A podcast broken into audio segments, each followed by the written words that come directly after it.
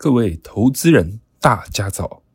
今天是四月二十九日，欢迎收听今天的元大奇新闻。首先带您看到昨晚美股盘后的消息：脸书母公司 Meta 财报亮丽，为市场做多情绪带来提振，消弭市场对美国第一季经济成长意外萎缩的不安。科技股周四迎来一波强劲的反弹，四大指数气势如虹。在数据方面，美国商务部公布第一季 GDP 季增年率为负一点四 percent，大幅低于预期的上升一 percent，远逊于二零二一年第四季成长六点九 percent 的表现。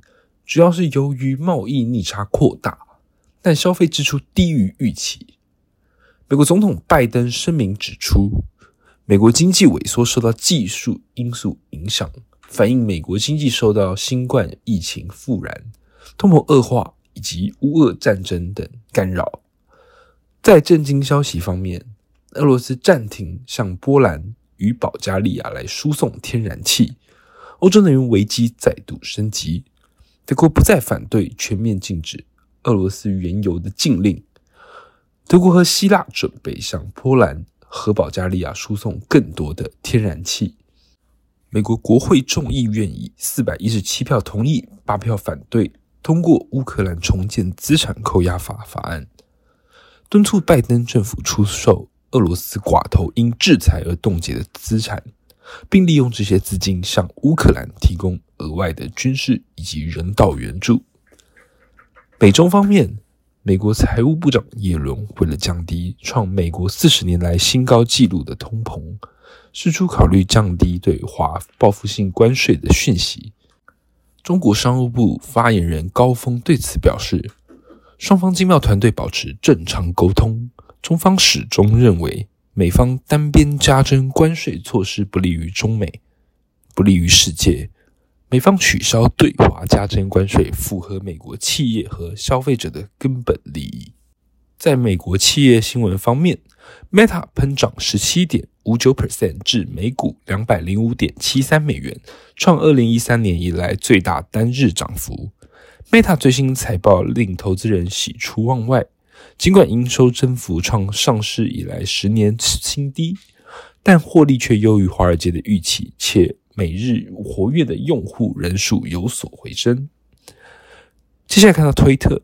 推特上涨一点零九 percent 至每股四十九点一一美元。推特公布二零二二年第一季财报，营收未达到预期，反映出广告业务放缓，但推特实现获利，而且活跃用户数高于预期。高通大涨九点六九 percent 至每股一百四十八点一九美元，进而带动费半涨势。周三盘后公布二零二二年会计年度第二季财报。营收年增四十一 percent，在底新高。除了核心智慧手机事业之外，车用、物联网业务表现均较去年显著成长，显示业务多元化策略取得成效。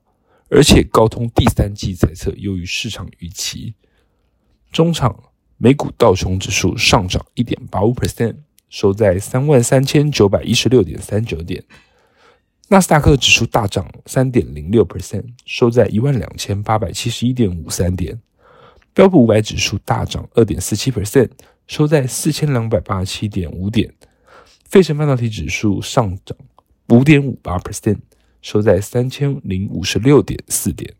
接下来看到能源盘后的讯息，《华尔街日报》援引政府官员消息报道。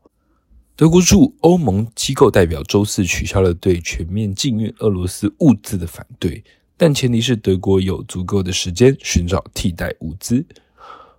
欧洲最大经济体德国一直是欧盟禁运俄罗斯物资的主要障碍。美国和英国此前已经停止购买俄罗斯原油。此外，由于担忧北京疫情扩散导致广泛封城，石油上行的空间有限。中国最大城市和商业中心上海的长期封锁已不利原油，挫伤了需求预期。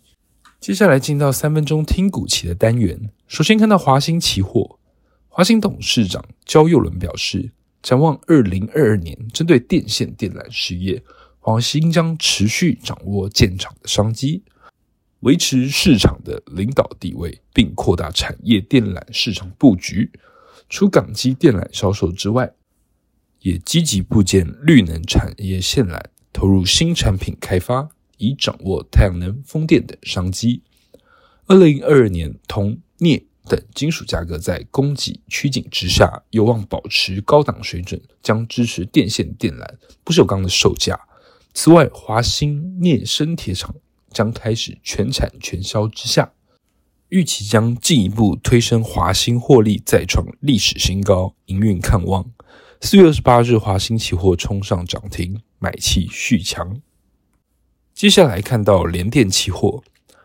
二零二二年 Q1 联电尽管因手机、PC 与 NB 需求趋缓，但五 G、EV 与 IoT 等应用有效填补需求，价格调整及新台币贬值助推之下，手机毛利率达到四十三点四 percent，高于市场预期的四十一 percent。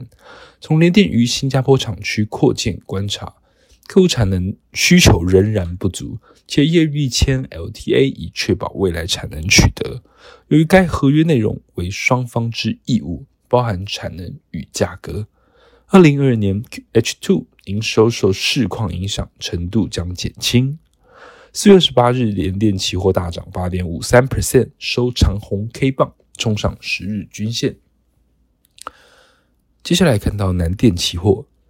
南电董事长吴家昭指出，全球疫情仍未缓解，影响经济复苏力道，且各国长期以来货币宽松政策、运输费用提高、原物料价格上涨等，加剧通膨危机。在消费者收入成长幅度低于物价上涨的情形之下，终端电子产品销售前景仍不明朗。四月十八日，南电期货延续弱势格局，下跌二点九五 percent。由于目前原物料持续上涨的压力、通膨、战争等外在环境不确定性仍高的影响之下，导致对下一季财测转趋保守。此外，日本大厂 Ibiden 四月十八日股价跌幅高达九 percent，也影响台系厂商投资信心。以上就是今天的重点新闻。下周同一时间，请持续锁定元大奇新闻。谢谢各位收听，我们下周再会。